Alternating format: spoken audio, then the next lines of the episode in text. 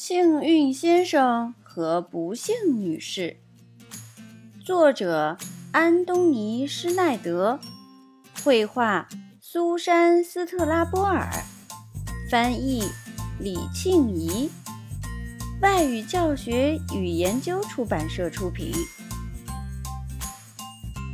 小朋友，今天这个故事里，不幸女士到最后还讨厌幸运先生吗？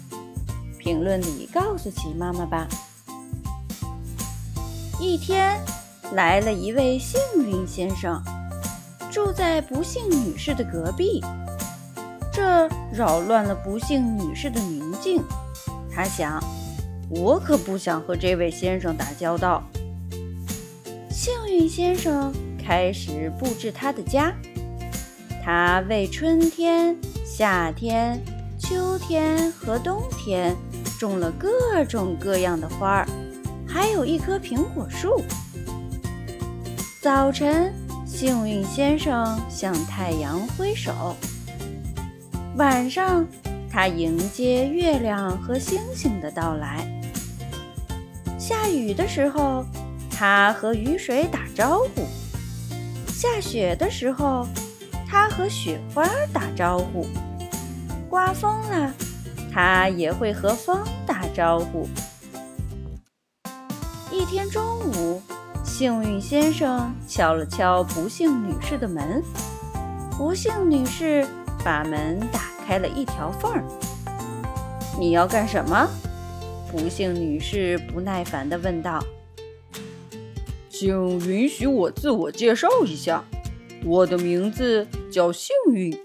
前不久，我刚搬到了这里。”这和我有什么关系？不幸女士打断了幸运先生的话，转身把门关上了。幸运先生回到了他的花园里，他开心地挖土、种树、修剪灌木和草坪。他还和鸟儿比赛吹口哨。不幸女士。经常悄悄地站在自己的窗户旁观察幸运先生。他为什么要做这些事情呢？他想。在接下来的好长一段时间里，不幸女士都觉得自己的房子有点不对劲儿。幸运先生必须得搬走。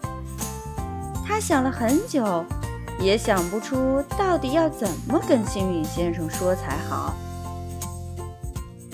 花园栅栏的后面，太阳出来了。幸运先生站在房子前，感叹道：“生活真美好啊！”他开心地看着隔壁的黑猫、田鼠和蚯蚓。当他看到不幸女士的时候，他友好地对他挥手致意，他手里的种子随风飞扬起来。啊，这些没用的东西！不幸女士嘀咕道。一天天过去了，这些神奇的种子在不幸女士的花园里发芽了。很快，它们长得越来越大，越来越壮。有一次，幸运先生不在家，不幸女士偷偷地来到花园的栅栏边。到底发生了什么？不幸女士被眼前的景象惊呆了。在她和幸运先生的房子后面，长出了两颗巨大的向日葵。这时候，幸运先生。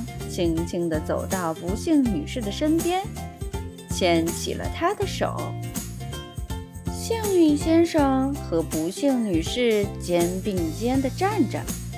不幸女士微笑着说：“我们住在一个屋檐下了，这是多么幸福的事情啊！”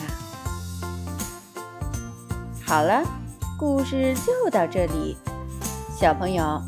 今天这个故事里，不幸女士到最后还讨厌幸运先生吗？评论里告诉奇妈妈吧。